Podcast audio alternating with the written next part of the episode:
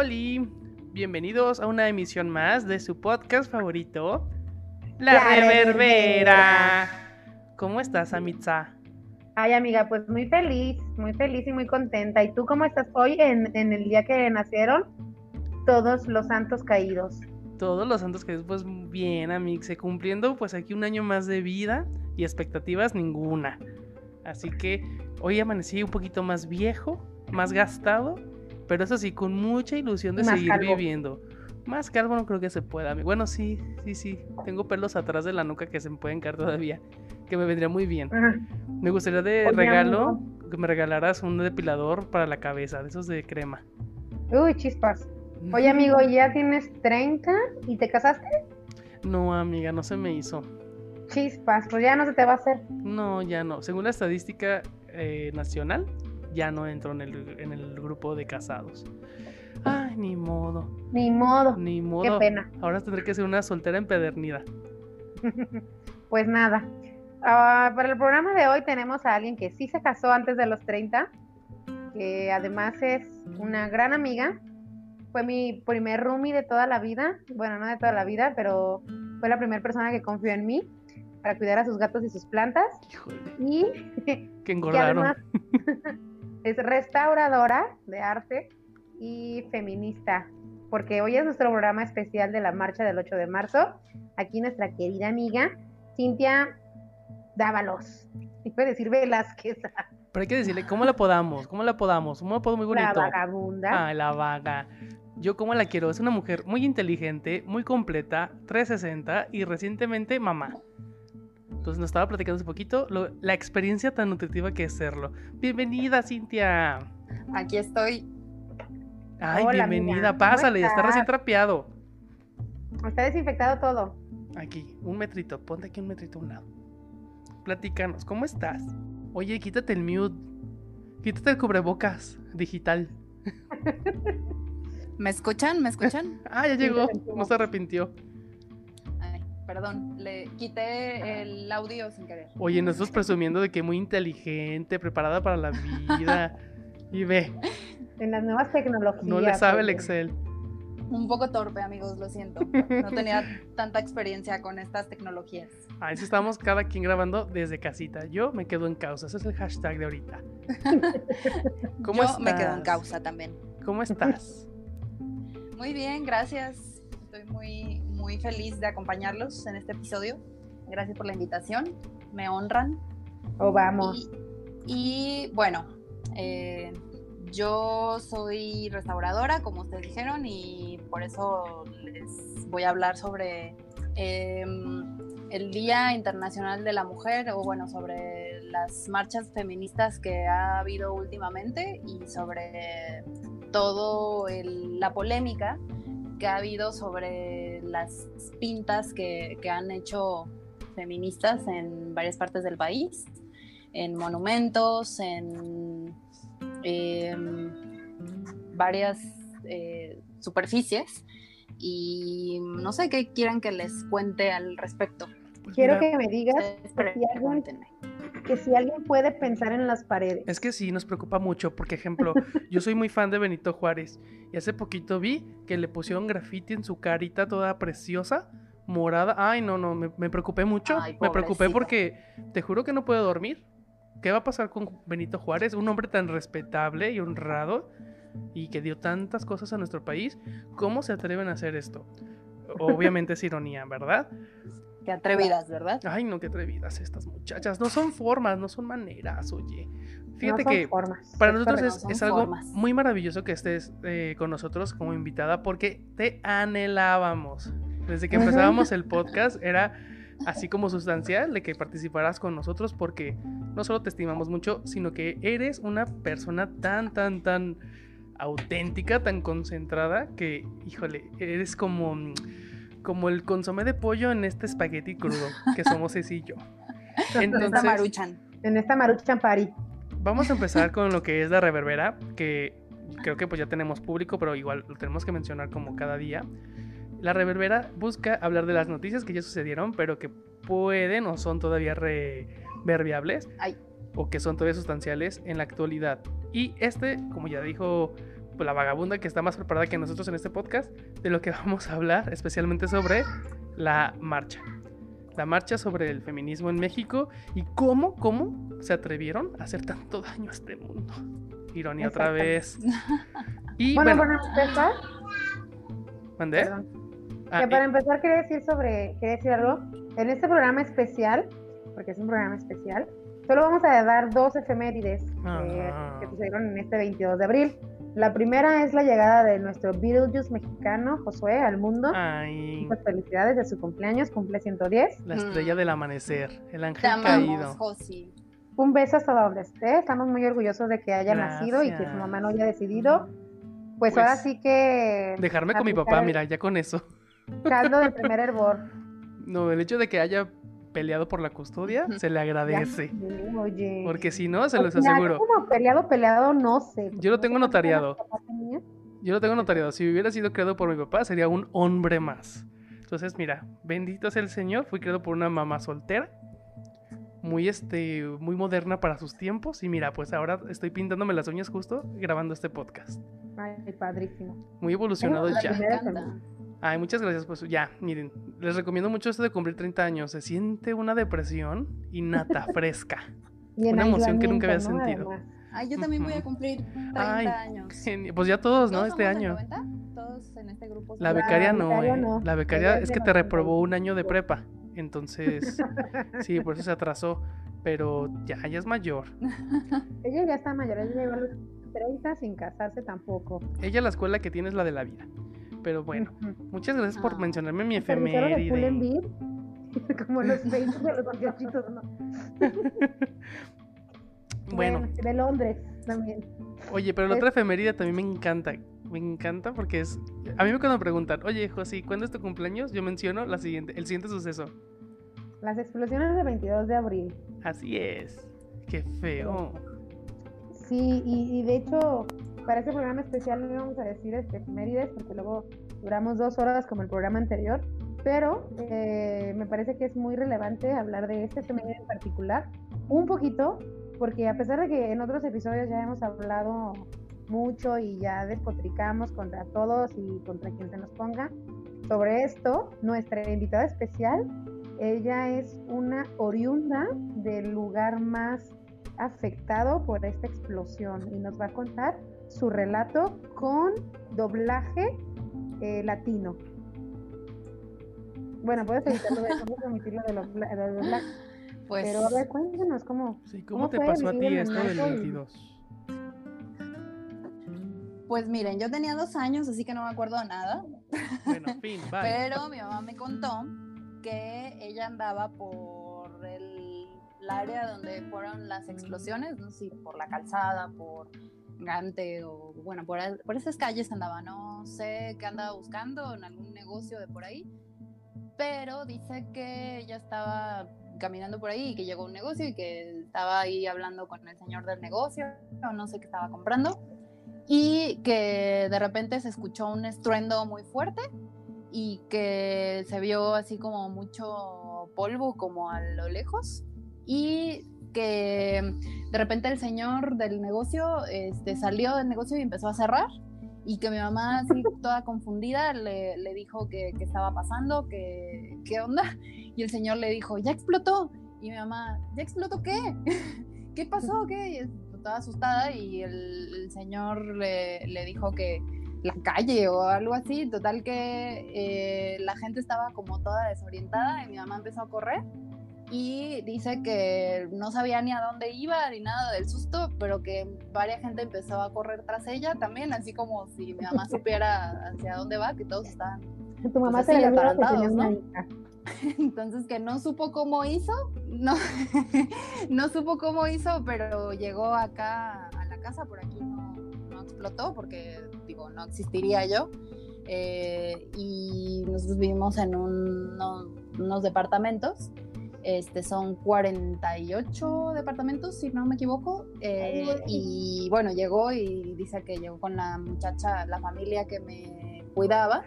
Este, y, y, pues obviamente también se habían enterado o escucharon o algo y que se llegó y se abrazó con la una de las hijas de la familia que, donde me cuidaban y empezaron a llorar y así por el susto, pues, y, yo estaba chiquita y, y así, se abrazaron conmigo en medio y bueno, esa fue la, película historia terrorífica de cuando explotó.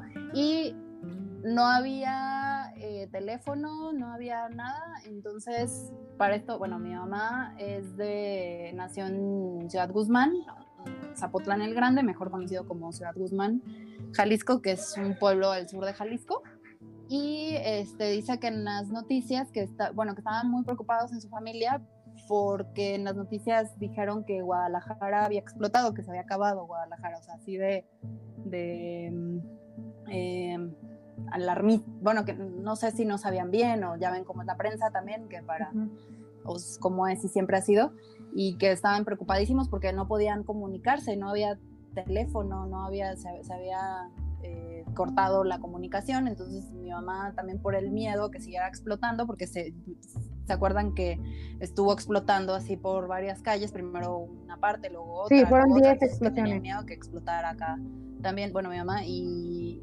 Ajá, entonces que ella me agarró, así agarró un poco de ropa y nos fuimos para la casa de mi madrina Heli, que es bueno, una em, de las mejores amigas de mi mamá y que vive, vivía por Pinar de la Calma. Entonces nos fuimos a su casa y, y, bueno, pues allá nos quedamos, no me acuerdo cuántos días. Yo sí, de eso sí me acuerdo un poco, de que nos fuimos a quedar a dormir allá y yo no entendía por qué, pero eh, ya es yo de lo único que me acuerdo. Y así, no sé al cuánto tiempo se pudieron comunicar y saber que todo estaba bien con mi mamá. Creo que eh, se comunicó de ahí de la casa de mi madrina, no sé cómo estuvo, pero fue todo un desastre y, y pues así fue la, la, historia de mi mamá. Oye, sí, también mi familia de Monterrey cuenta eso de que, de que allá también les llegó la noticia que Guadalajara se había acabado, Dios mundo cruel, y que también ellos entraron en pánico así horrible. Pero sí es cierto eso que dices de pues eso si hubiera pasado ahorita, pues una cadena de WhatsApp, ¿no? O no sé. Eh, Pero en ese tiempo donde no, la comunicación se cortaba porque pues porque Telmex era el dueño de, México, o sea, si Telmex se caía, pues la comunicación ya no existía, ¿no? Ni tele, ni radio, ni nada. Pues yo nací y ya. Pero tú naciste dos años antes también. Ya había nacido.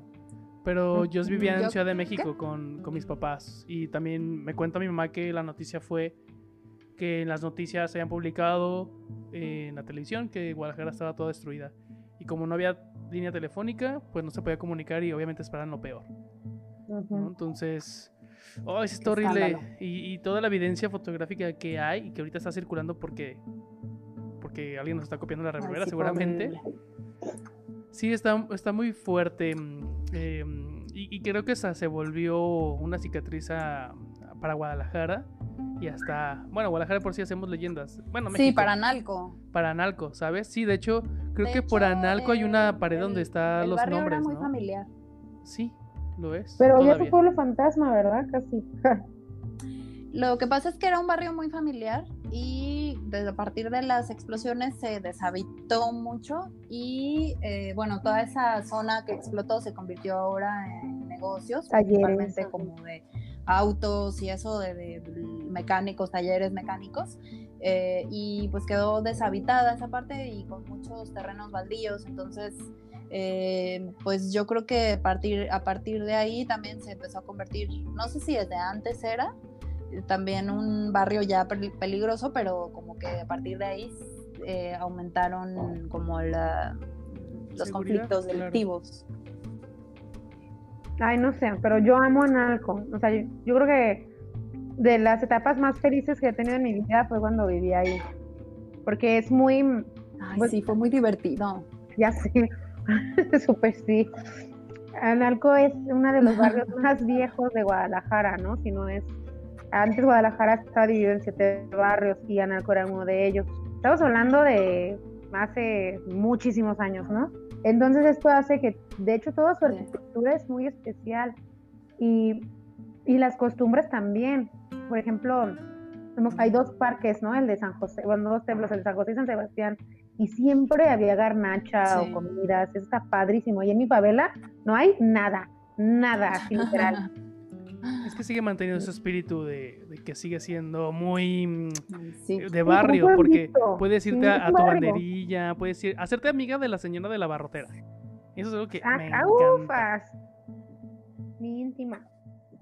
Entonces, qué chido que todavía hay barrios con ese ¿Quién? ambiente ¿Cómo? en Perdón. Guadalajara. Mi íntima, la de la tienda de ir enfrente de tu depa. Esa era mi íntima. Ah, claro, la señora Pili, sí. Ey, la señora Pili, ay, le extraño.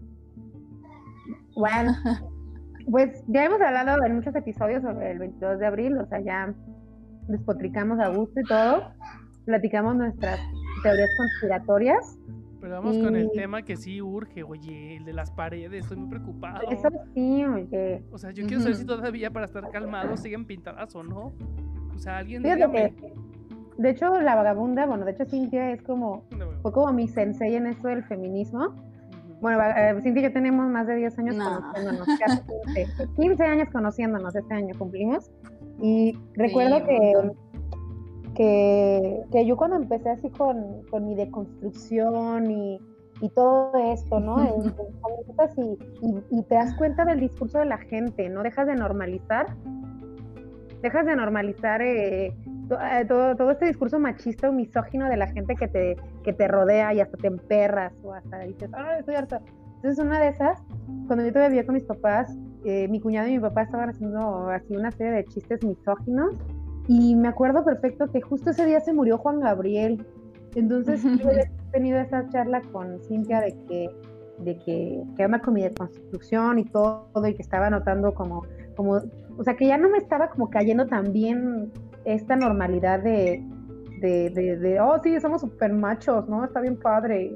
Entonces, me acuerdo que agarré mi celular y estaba súper deprimida y estaba llorando así de impotencia, de que no podía creer que por tantos años estuve, yo estuve eh, inmersa en este machismo y le dije, amiga, amiga, no, ya no puedo más, amiga, ya no puedo más. Y me contesta la vagabunda, güey, yo tampoco, no manches, se parecía un chorro a mi tía Amparo. Y sí, ¿qué hablas? Pues de Juan Gabriel, ¿no? Y ya, esa fue mi entrada triunfal al feminismo. Qué padre tener una tía que se parezca a Juan Gabriel. Ay, Ya siempre, siempre tenemos anécdotas de ese tipo. Sí, Bueno, que yo Sí. tengo que recalcar eso en la personalidad de, de, de Cintia, ¿eh? Que sí es muy inteligente y, como lo digo, muy concentrada, pero a veces es despistada. Y siento que le hablas de un tema y cree que es otro. que tú puedes hablarle de la Segunda Guerra Ay, Mundial sí, y ella cree, es peor". que sí es cierto, la maruchan está, está fuerte porque aunque es barata hace daño. Es como, ¿eh? ¿De qué se-?" Yo he sido también testigo de eso. Sí. Sí, soy un poco despistada, amigos, lo siento. Eh, ay, pues sí, ese fue tu, tu eh, comienzo en el, en el feminismo. Yo llevaba un- unos años de algo enojada por eso y medio rabiosa. Y bueno, esto del feminismo pues es como un proceso, un largo proceso que yo creo que nunca se acaba porque es algo que empieza con empezar a cuestionarnos eh, la normalidad de nuestro entorno y lo que nosotras mismas normalizamos, tanto a nivel social como a nivel personal, eh, incluso físico, son como muchas cosas.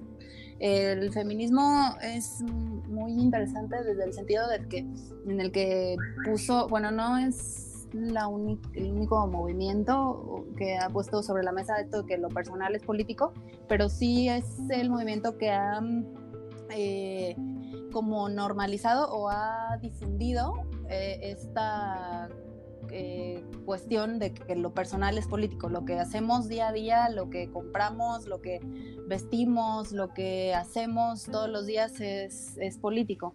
Y pues yo he tenido un largo camino con el feminismo, uno empieza como enojada por todo y, y es como muy fuerte darse cuenta de, que lo que mm, siempre hemos vivido como algo normal no, no es normal y no es bueno y nos hace daño como personas y como sociedad es muy muy fuerte y hay que irse asimilando poco a poco y después viene la deconstrucción eh, personal que es todo un proceso hasta espiritual o sea entonces como que si uno realmente profundiza en esto es algo muy eh, transformador y si uno se atreve a bucear en, en este mundo del feminismo no solo se queda en lo superficial, puede entender un montón de, cosas. Y claro que se complementa con, con otras em, em, estudios, otros, otras cosas de las que uno se tiene que apoyar, no solo el feminismo, y, no solo, y, y tiene uno que adentrarse y que leer y que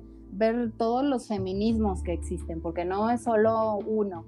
Entonces es muy importante eh, indagar, eh, profundizar y, y ver qué es lo que me funciona a mí como persona. Eh, porque afirmarme, afirmarnos a, a nosotros mismos y como feministas no nos hace buenas personas. Ya por eso lo he hecho decir, yo soy feminista y no hace que entendamos por completo todo lo que implica este, el, el movimiento, la ideología. Entonces, em, precisamente yo he tenido incluso discusiones con mi pareja que eh, me han sido muy mm, eh, como eh, útiles para yo también cuestionarme si lo que estoy haciendo es realmente congruente respecto a lo que estoy eh, predicando. Entonces es un camino largo y, muy fuerte. Y nunca se acaba, amiga, tienes mucha razón. No, no, no se termina. Entonces uno termina, uno empieza como feminista furiosa poco a poco empieza como a calmarse este, y a... Uno, porque uno empieza a querer como adoctrinar en un principio, así, a querer llegar y decir, no, es que lo que estás haciendo o lo que piensas no está, está mal, porque así, y uno como que de poco va bajándole tres rayitas a su o cinco, no sé, que depende de qué tan furiosa estés, pero tienes que poco a poco irte moderando e ir bajándole a tu este como adoctrinamiento, porque uno tiene que respetar también este, el proceso de, cada persona y no tratar de imponer, eh, porque acabo de aprender que no está bien porque estoy viendo con, con otros ojos la realidad que, que, me, que, me, está... Es como quien, no sé, se hace vegano y todo el, todo el tiempo quiere estar señalándole a los demás que está mal que coman carne productos que vengan de lácteos o huevo o, o, lo que sea, ¿no? Este, es una comparación un poco superficial y ambigua, pero, pero bueno, es algo. Sí, pero sí, sí es cierto, ¿no? Entonces, bueno, implica muchas cosas. Eh, a mí me ha hecho em, eh, cambiar muchas cosas en, mi vida y lo sigue y lo seguirá haciendo. Y, bueno, una de las cosas que, últimamente ha estado sobre la mesa como tema en el feminismo es esto de las, las pintas, de, bueno, ven que hubo una este, manifestación porque el año pasado, antepasado, no me acuerdo, no soy muy mala para las fechas, pero fue cuando una chica, este, bueno, salió una noticia de que una niña, una chica de, bueno, una adolescente de 17 años fue violada por unos policías en la Ciudad de México y este, en el Estado de México. Y este, que, mm, bueno, fue un una bomba que explotó esa noticia, porque ya las mujeres tenemos mucho tiempo enojadas en, México porque la situación está que arde en cuanto a violaciones, feminicidios, este, hay mucha injusticia social y eh, está muy normalizada la violencia a la mujer en toda su estructura, o sea, desde lo más sutil hasta lo estructura, hasta lo más alto, que es el gobierno y la justicia. Entonces, pues bueno, explotó con eso, porque cómo era posible que este, unos policías hayan violado a una niña, entonces se hizo muy mediático, este, hubo manifestaciones por eso, al final el caso ya no se siguió, ya no se esclareció, pero este, y incluso salieron los medios a decir que era un montaje, que no era cierto, este, sacaron unos videos rapidísimo, este, mal hechos, ajá, que diciendo que, que no había sido así como había declarado la chica, se filtraron se filtró información personal de, ella, pero no se filtró información de, de los acusados, pues, o de los este, policías que supuestamente la violaron. Entonces, bueno, explotó y, con toda razón. Salieron muchas feministas y eh, a manifestarse y hubo disturbios y hubo esto del, ¿cómo se llama? que una chica le aventó glitter al, no sé qué era, jefe de la, algo de justicia. no me acuerdo. Es, un video épico. Es buenísimo y salió un montón de memes de eso y salió la jefa de gobierno a decir que, que así no y bueno, y entonces hubo más enojo todavía porque este, dijeron que eso era una provocación. Ya me acordé que eso de aventarle glitter era una provocación. Entonces, bueno, se armó el quilombo, como diría mi esposo, que quilombo es como desmadre. Y mm, este, se rompieron las puertas del Palacio de Justicia, no sé qué cosa. Este, soy muy mala para los lugares y las fechas y eso, pero pero más o menos sé lo que pasó. Total que, bueno, esa fue la primera manifestación, hubo destrozos, hubo el, esto del que le aventaron glitter al, al señor este.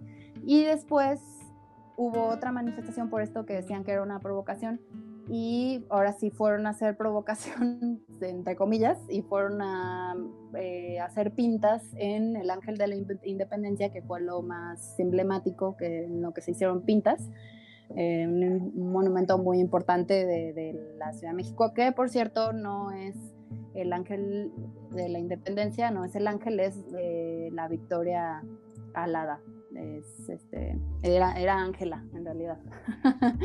eh, Total que, eso fue lo más emblemático que pintaron y bueno, escándalo total y todo el mundo salió a defender a los monumentos, que en realidad dudo mucho que la gente esté realmente interesada en los monumentos porque eh, eso no se ve reflejado en el presupuesto que está... Eh, ¿cómo se, el presupuesto que está asignado a cultura ni en los sueldos que se les paga a los trabajadores de cultura, trabajadores y trabajadoras del, sector de cultura, ni en las prestaciones, ni en nada, nada, nada de, de lo que está relacionado con cultura. O sea, no importa nada y no se exige que haya más presupuesto y no, no o sea, no, realmente es un interés muy superficial que es, era solo para em, satanizar el movimiento, para descalificarlo desde un punto de vista totalmente patriarcal. Este, y de, desde un punto de, decir lo que está bien y lo que está mal según eh, lo que dicen los hombres de las instituciones y, lo que precisamente nos oprime, cuando en realidad estas pintas, bueno, dijeron que era graffiti, que era vandalismo, cuando en realidad estas pintas son unas pintas con un sentido político y no se pueden equiparar a un graffiti que hace en la calle un cholo que no tiene una, este, mm, un objetivo político o una, em, no sé cómo decirlo ahora, una em, finalidad o sea, sino simplemente marcar su nombre, poner un tag, o sea, ese es el objetivo, de, sería un objetivo de un cholo que grafitea, este, que bueno, tiene otros trasfondos también, de los que no vamos a hablar ahorita, pero no es lo mismo un graffiti o un vandalismo, que es voy y rayo y destruyo por destruir, que una pinta eh, con un sentido político hecha colectivamente. y con toda razón, y hecha sobre un monumento o algo que tiene un simbolismo específico y que fue hecho en una época eh, simbolizando o siendo un monumento a algo que es la libertad. O sea, es completamente em, transgresor eh, pintar colectivamente un eh, monumento y precisamente con las pintas también los significados de México Feminicida, fue uno de los más importantes que se pintó en una de las partes más visibles y altas.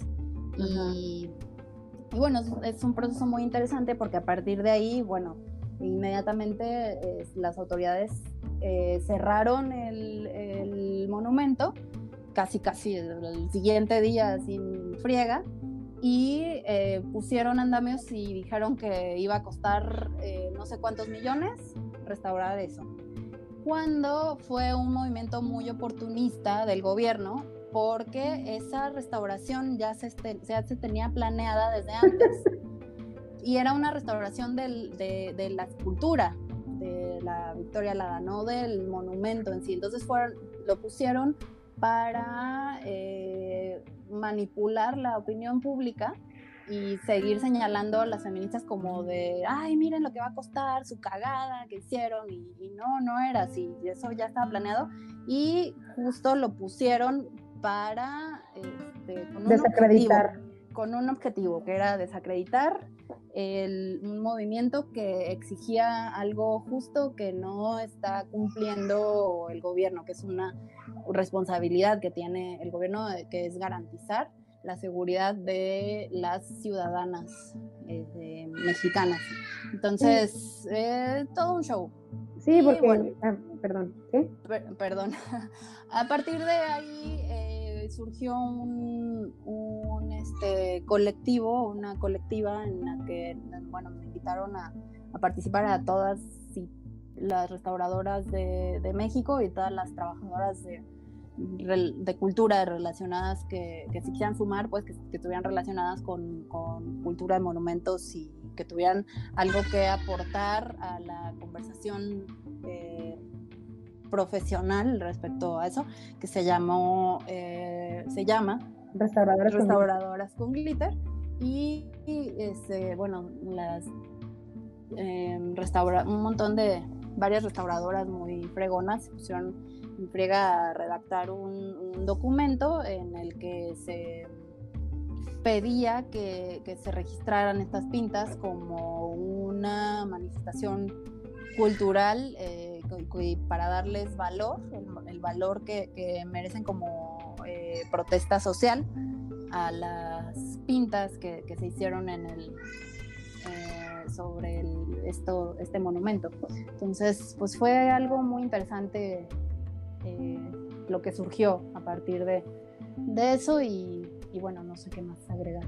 De hecho, bueno, ya te decir que, que sí que es un argüendazo, ¿no? De que cómo no se metan con nuestras paredes, no se metan con nuestro, con nuestro ángel, vean lo que bonito está, pero lo que les molesta son las mujeres eh, manifestándose, porque recuerdo perfecto que en un, en un 2 de octubre no recuerdo de qué año, aquí en Jalisco, o sea, ya para irnos algo más local, la, en la rotonda de los hombres ilustres está la estatua del general Marcelino García Barragán, que fue el general que en, e, que en, ese momento era secretario o no sé qué, no sé cómo se llamaba, de, seguridad pública, ¿no? Cuando en, cuando en, aquel, cuando en aquel tiempo eh, todavía estaba el ejército en todo esto, y, y, a, su, a su estatua le pusieron pintura roja.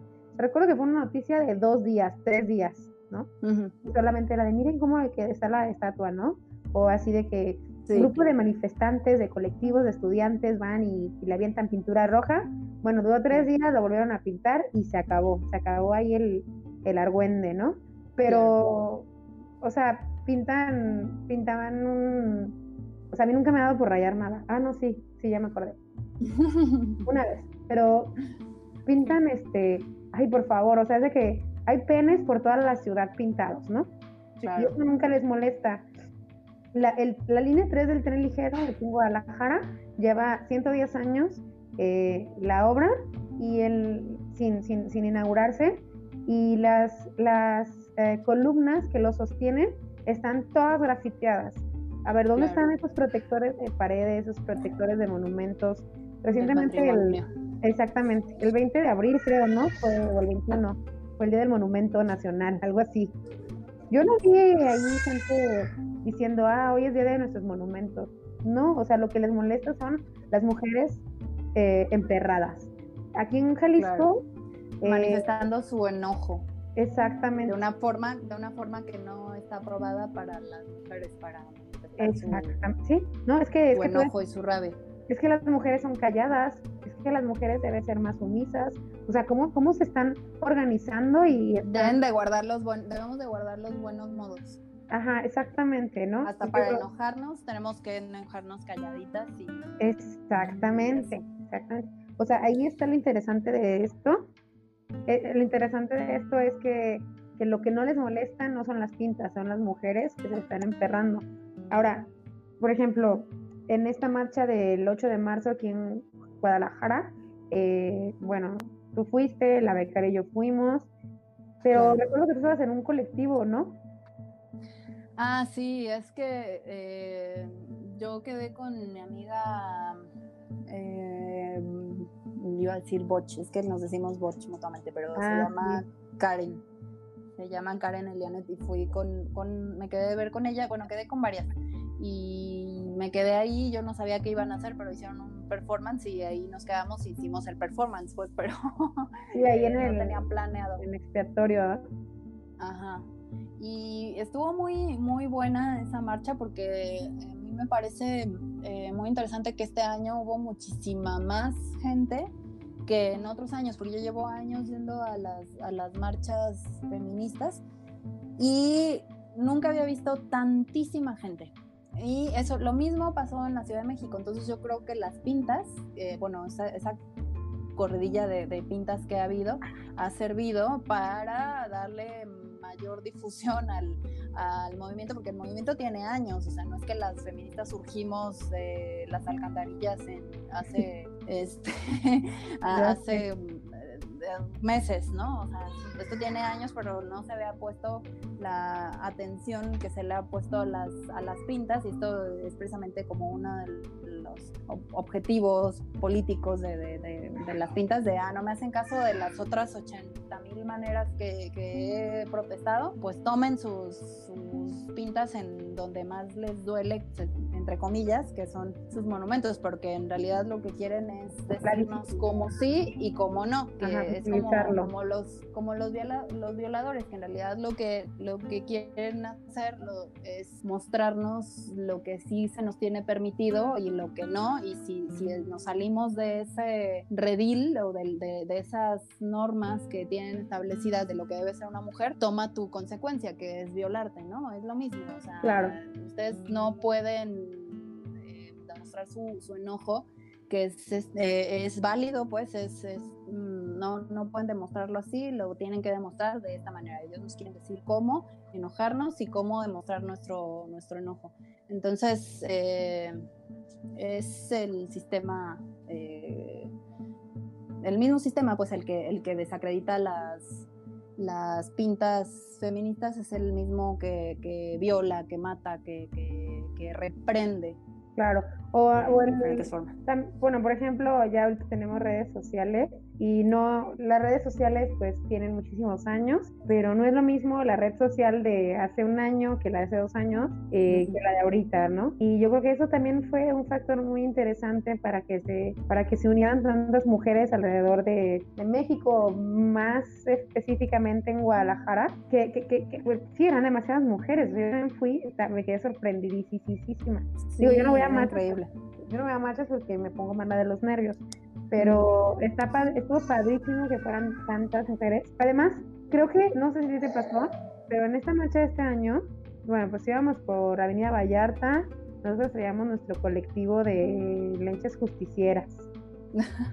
Así nos decimos a nuestras amigas de la uni y nosotras porque decían, es un chascarrillo así entre, entre los chicos de la universidad que, que las lenchas monopolizaban los, los, los, cotorreos, entonces nos adjudicamos el lenchas justicias.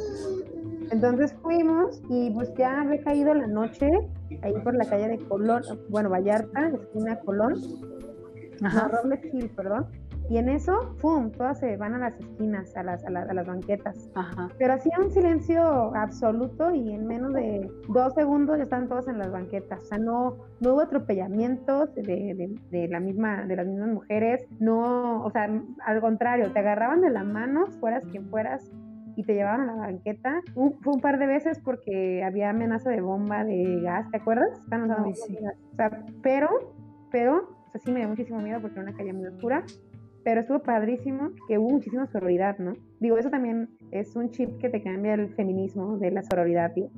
A lo mejor hace Sí. unos años te enseñan, ¿no? Te enseñan desde chiquita a que si una chava le da por, por cochar mucho, pues ya es puta, ¿no? O, o que Claro, no de les etiquetar. Exactamente, para encasillarlas a u- algo no tan chido. Pero ya ahorita de grande y que te vas deconstruyendo, ya es así de, ay, por favor. O sea, que es 1920, ¿no? O sea, feminismo tiene... No, y era otra forma precisamente de, de reprender y de, o sea, de ya si te ponían la etiqueta de puta era lo peor que te podía pasar o era, bueno, no lo peor, era algo muy No, malo. sí, O sea, ¿cuántas Mm, mujeres... Te tenías que comportar para que no te dijeran así. Sí, o sea, ¿cuántas mujeres no se suicidaron por esta etiqueta? Porque fue una etiqueta que nunca se pudieron quitar. O sea, a lo mejor eh, la etiqueta se la pusieron a los 17 años y ya nunca se la pudieron quitar y pues la mujer se quedó sola porque pues, nadie la quiso. X. O sea, hay miles de historias Sí, muchas. a esto. O por ejemplo las madres solteras, ¿no? O sea, las madres solteras eran una... Eh, Estaban apestadas ya, o sea, Exacto, estaban apestadas, pero ya es como, güey, bye. Digo, todavía hay raza, un chorro de raza que dice, ay, la mamá luchona y se ría de ellas. Ay, la mamá de luchona quiere salir a, a divertirse. Bueno, y, o sea, X. O sea, para empezar, ay, no sé, me molestan mucho estos temas. Pero vamos, por ejemplo, aquí en Jalisco, ay, es que son tantas cosas. Ajá, o sea, es, es, es inalcanzable. Aquí en Jalisco, en esta marcha en particular, sí, a mí me tocó ver con mis ojitos, los ojitos que tú ves, que no ves porque estamos lejos, de chavas eh, encapuchadas que estaban grafiteando. Estaban grafiteando el piso, estaban grafiteando el monumento, por ejemplo, eh, bueno, el, el- el- la estatua de Enrique de León, de alcalde, ahí en afuera del, del Paraninfo. Y, y, y les aplaudían, decían, "Eh, Simón, Simón, qué chido. Y el día siguiente las noticias así que, eh, vandalismo, o sea, bye, digo, Sí, como si hubiera sido lo único que se hubiera hecho en la marcha, ¿no?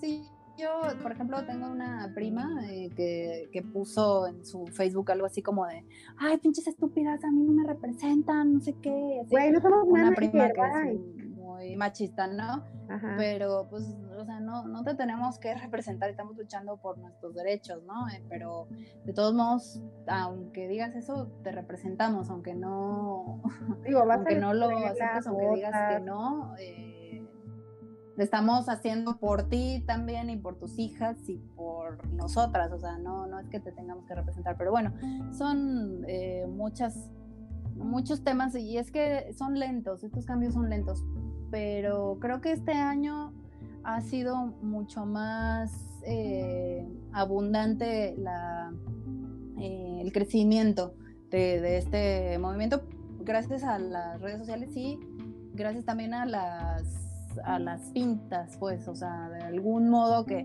mucha gente se ha enterado y ha hecho conciencia de, de muchas cosas que por ahí no tenía presentes o que no quería ver porque es doloroso también darse cuenta y porque uno tiene que irse alejando también de ciertas personas porque ya no vibran a la misma con la misma eh, frecuencia que uno está vibrando. Entonces inevitablemente uno tiene que eh, deshacerse o, o, bueno alejarse un poco de, de por ciertas salud mental, amistades o sea, por salud ya porque ya no es lo mismo porque ya no se comparten las mismas cosas. Ajá Es que y no es que uno los juzgue, porque, pues, como te digo, cada quien tiene su, su proceso, pero llega un momento en el que uno ya no necesita eh, convivir de cierta manera con, con personas que ya no vibran, como te digo, en la misma frecuencia. Entonces, eh, incluso familiares y todo. Y que uno puede seguir hablando de ciertas cosas con esas personas, pero no, no profundizar o no ir más allá porque muchas veces esas personas siguen teniendo actitudes que ya no van con una misma que ya una no permite. Entonces, eh, pues sí, así es esto. claro, Cuando uno cambia, eh, cuando cada quien cambia, tiene que cambiar también a veces de, De entorno. eh, círculo social.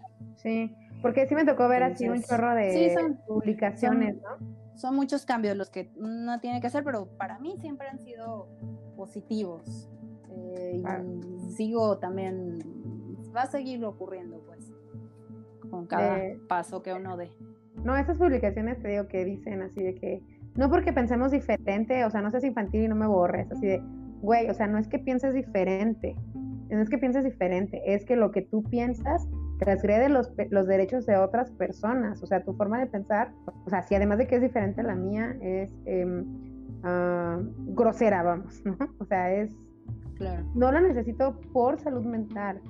Porque en un inicio de que yo empecé en todo esto, yo decía así como, como, güey, me da un chingo de, de, de pena borrar a mi tío, ¿no? Mi tío misógino. Claro. Y a lo mejor al inicio pues nada más lo silenciaba, ¿no? Pero ya luego te, public te comenta, ah, pues mi sobrino, ¿te acuerdas? Mi sobrino. Ah, sí. Ajá. Te- o sea, Qué nada más lo personaje. silencié, qué personaje. No, ya lo volví a, a agregar y ya se está comportando a la altura. Y, Ah, pero mira, ya, qué o sea, bueno.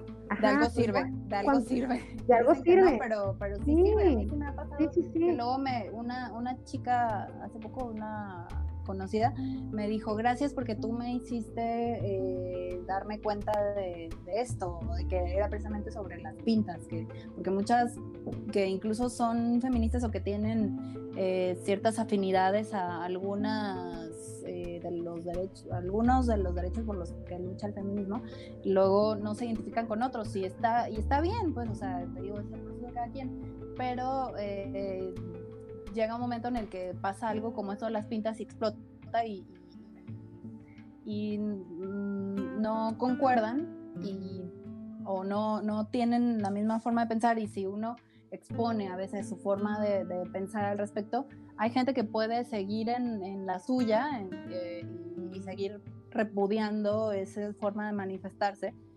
Y no digo que esté bien, porque, pero pues cada quien, ¿no? O sea, pero hay otras personas que sí llegan a, profundizar o a reflexionar y decir, ah, bueno, sí, es verdad que, que eso no es lo, lo importante, sino la causa y la, el motivo por el que se está haciendo esto, ¿no? Claro, o sea, es, es, es muy, o sea, para muchas personas que están fuera del feminismo, y digo fuera del feminismo porque, porque eh, en su entorno, no sé, es que tiene mucho que ver, por ejemplo, Facebook, que es la red social que más uso yo, porque soy una tía. Eh, todo mi feedback es de, de raza feminista, ¿no? Porque, porque yo ya, todos los demás ya los silencié o yo los eliminé, porque Ujú. es, es vibra que no necesito.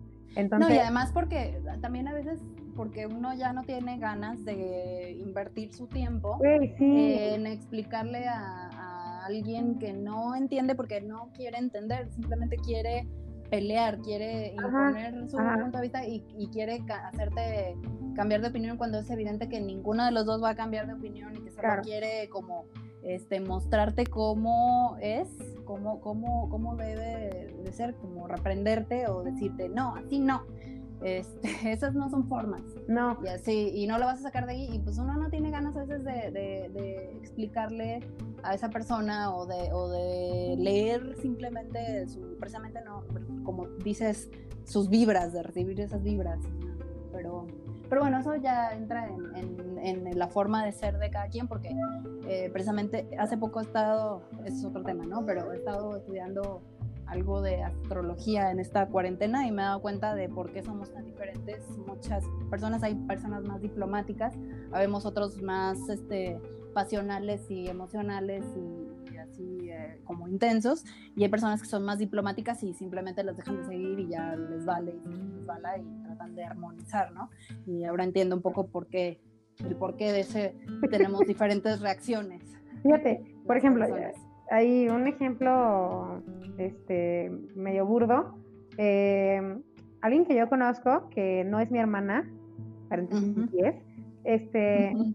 dice, dijo hace, en alguna publicación días pasados, ella también está como en un proceso de, de- de construcción, pero debido a las cosas que ha tenido que pasar en su vida y todo esto, eh, pues es, es, no es, no tiene eh, las mismas oportunidades que yo, no ha tenido como lo, ah, me explico ya, ya de vida adulta, entonces lo Claro. entiendo de ese punto, pero ella eh, publica- hace unos días publicaba así de que era feminista y que entendía todo esto y estaba súper a favor de, de las pintas y de todo esto, Ujú. y por ejemplo, cada que voy a casa de mis papás y, y hacen un- algún chiste misógino, que, que ya le pararon un chorro, pues, pero Ujú. hacen así como, como alusión a algo que tiene que ver con género, o que mi sobrino dice, ay, este, es que a mí me gusta el rosa, pero este, el Iñaki, eh, nombre X, el Iñaki dice que es color de niñas, y yo, no, pero ¿por qué es color de niñas?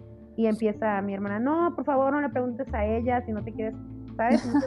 espérate, o sea, no quiero pelear. Ah, porque es que tú siempre te peleas y yo, no, no me peleo. O sea, no me peleo, pero si es alguien en quien gastar mi saliva vale la pena, Claro.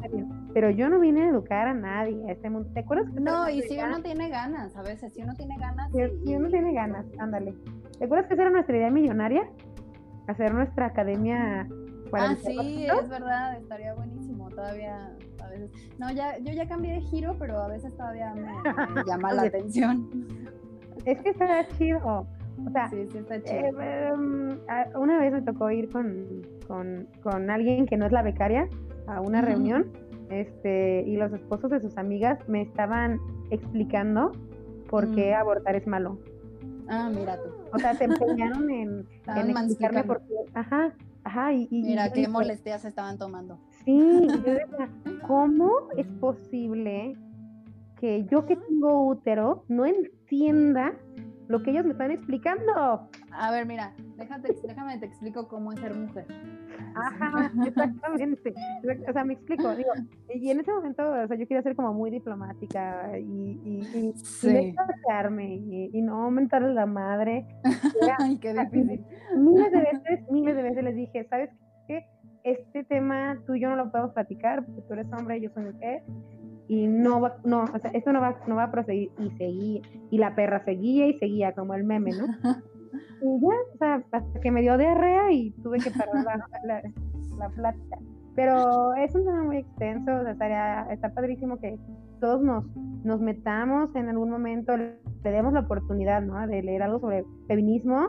Digo, nosotros hemos leído eh, la misoginia y el machismo por más de dos mil años. Digo, hemos leído porque todos los textos que nos han dado en la escuela son desde un punto de vista así. Y no sería mal que lo leyéramos también. Pero a ver, a ver, a ver, ya para, para resumir todo esto.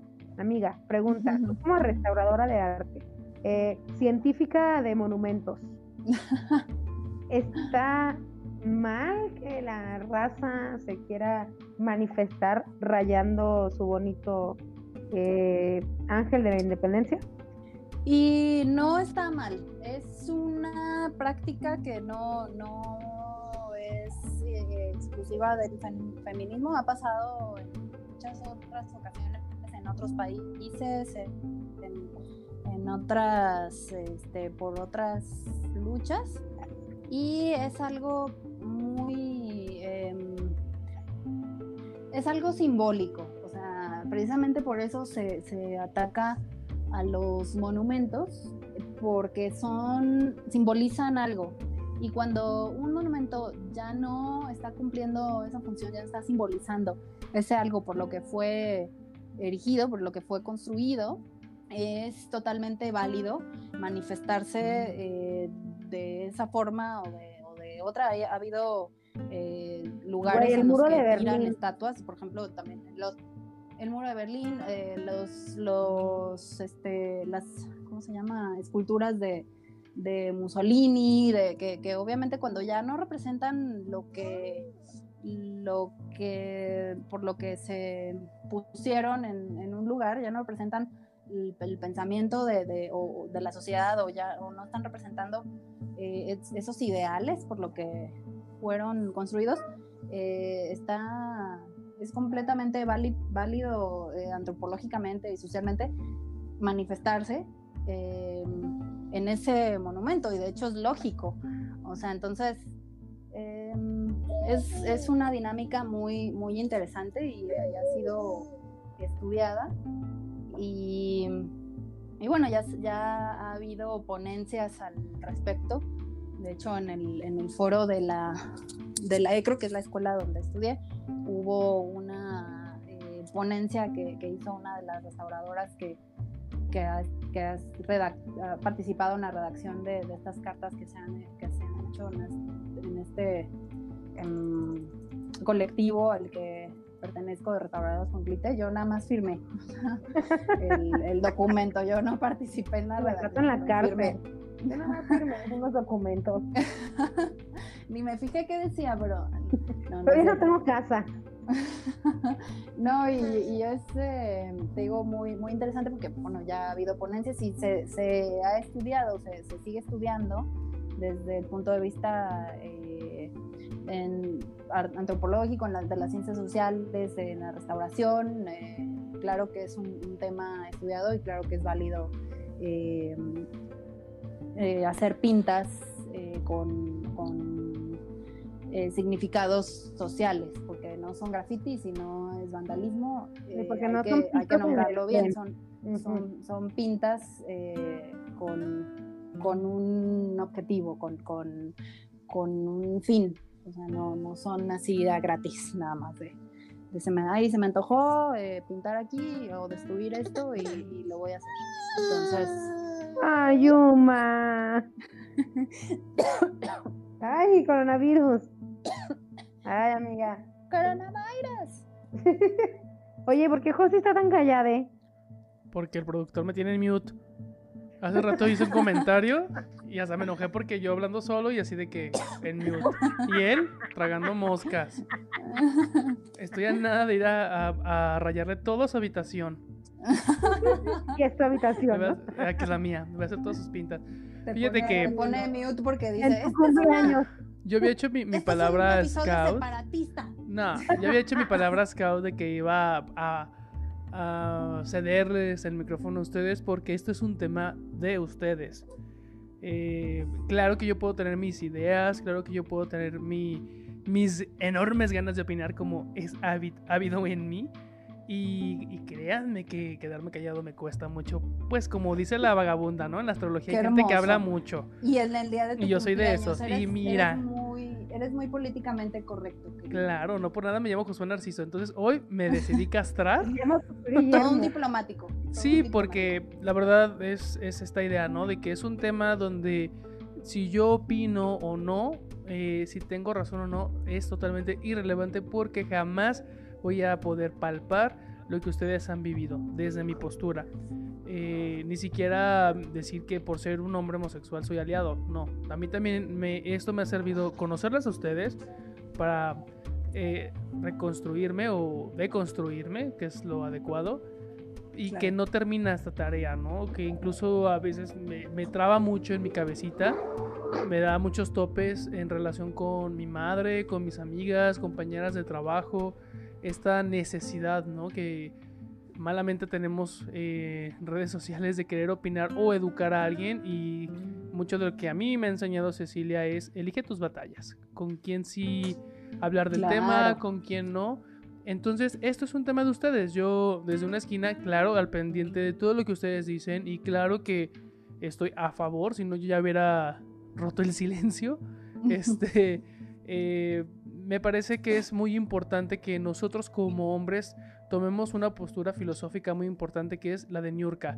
Cuando uno se calla, más se escucha. Y cuando más se escucha, más se aprende. Más se aprende.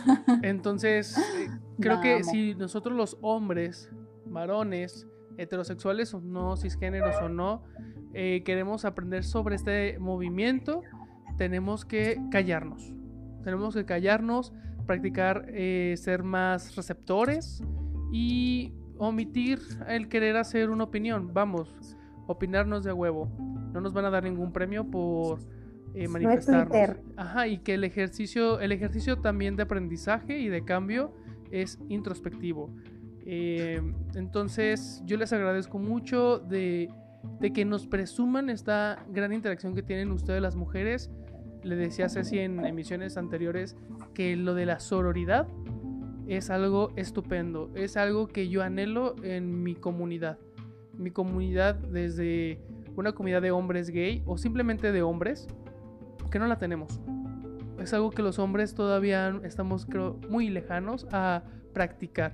Y ustedes lo están haciendo y es súper aplaudible. No tiene por qué ser criticable. Entonces yo les agradezco. Oh, Gracias, muy sabio de tu parte, siempre tan, tan elocuente y borracho. Yo iba a decir eso, yo iba a decir eso como, como en Hércules. Oh, eres tan elocuente. Y son aerodinámicas.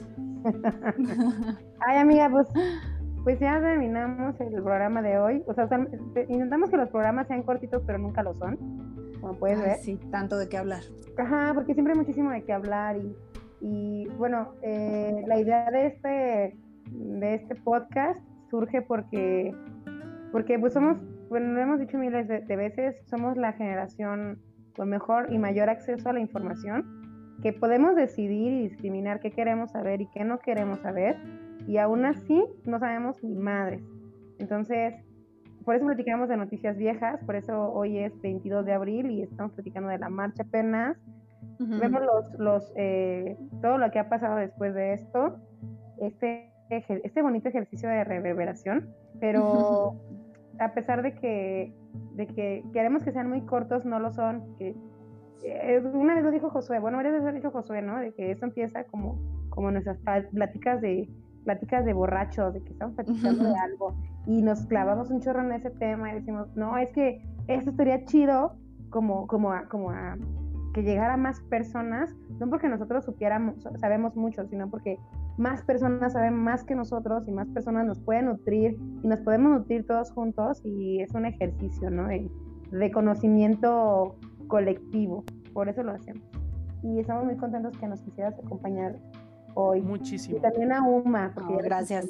gracias por invitarme por invitarnos. Oh, vamos. No, y, y, la verdad que yo creo que va a ser una invitación constante porque... Ay, sí, tenemos tantos temas de qué hablar. Así es, ¿sabes? Esto sí es un pilar. hay muchas cosas. Pero... Uy, el son tus meros moles, ¿eh? También quiero...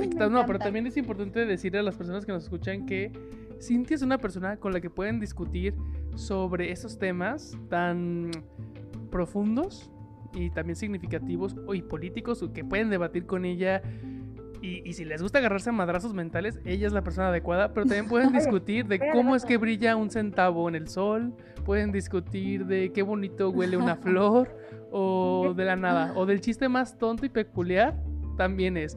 Y eso es una persona, eh, vamos, flexible, ¿sabes? Creo que esa es la, palabra que define una persona elegante. Y para mí eso es Cintia, una persona elegante. Una vez, Ay, mi vida. Una vez fuimos a una fiesta de hace como, como unos ocho años fuimos a una fiesta de, de extranjeros, ¿te acuerdas? Muy elegante. muy elegante. Era una casa que vivían puros extranjeros que venían de intercambio. Ay, ahorita vengo, voy a tomar una llamada a mi cumpleaños. Sigan ustedes platicando. Ok. Ah. Y había un francés, ¿te acuerdas que traía un sombrero que decía Viva México? Ah, sí. Y tú dijiste, ¿por qué traes ese sombrero? Y él decía, pues porque es mi casa, sí, pero es ofensivo, quítate ese no, No, me dijo, primero me dijo, pues porque es México. dije, pero es un estereotipo. pero bueno, fue igual una, una batalla tonta, pues, pero fue muy divertida. Sí, fue muy divertida y se estaba, peleando. Y luego le puse el chanclas y todo el mundo le empezó a decir el chanclas porque traía chanclas. se le quedó todo el semestre chanclas. Era tan elegante la fiesta que él andaba en chanclas. sí, es cierto, no me acordaba de eso. A eso estuve bien. Y, se morían, se morían de risa porque en su casa fui a decirle que, que era estúpido lo que estaba haciendo. Sí, y terminó diciéndole, le decía, pero pues esto es mi casa. Pues sí, pero eres estúpido. Y decía, ¿qué me dijiste? Te dije que eres estúpido. Me dijiste que soy estúpido. Sí, eres estúpido. Estaban muertos de risa. Ay, esos días de adolescencia. Fue cuando terminamos bailando en, eh, con un montón de personas, este, punks, ¿no? Sí, Ay, sí, bailando, cumbia. Ay, qué divertido ese día. Una cierta fiesta de hardcoreeros. Sí, sí. Todo padrísimo. Ay, amiga. Bueno, pues, bueno, José se fue a atender la llamada de su abuelo, seguramente. Em, pero pues ya. así, es todo por hoy, porque luego vamos a hacer tres horas, como nos. Ay, no, olvídate. Y Uma seguramente tiene hambre. Ah, la visita tiene teta. Ya, ya le di su teta. Precioso. Preciosa imagen, gracias. Les regalé una imagen al final de este, este programa. Bueno, este muchas gracias por la invitación. Les quiero mucho a todos, a todas, a todos. Y esperamos, espero encontrarlas, encontrarles en otro episodio más en algún momento, si se da. Eh, y bueno, les mando muchos abrazos y feliz cumpleaños, Josué. Feliz cumpleaños a Josué. Te amamos. Ya saben de seguirnos en todas nuestras redes sociales eh, para interactuar todos juntos. Josi dice que muchas gracias por sus felicitaciones que no está recibiendo de ningún fan, porque la, única fan es su mamá y su tía Mari, pero que muchas gracias y pues nada, nos vemos en la siguiente emisión. Él es Josué Narciso, yo soy Adriana Cecilia Corona o Frida Nipol. Ay, ¿sabes que me llamo Frida Nipol en Twitter por ti? ¿Por quién? Por ti. ¿Por mí? Ah, por... Frida Nipple. ¿Liberan el pezón? Ajá, así me llamo Frida Nipple. me encanta. te, voy a, te voy a seguir. Ándale, sí, así como se escucha, Frida, espacio Nipple. Y pues nada, este es un episodio más de La Reverbera y pídanle a Dios que sigamos con vida o a la deidad de su preferencia. Y pues nada, muchas gracias. Bueno, chao.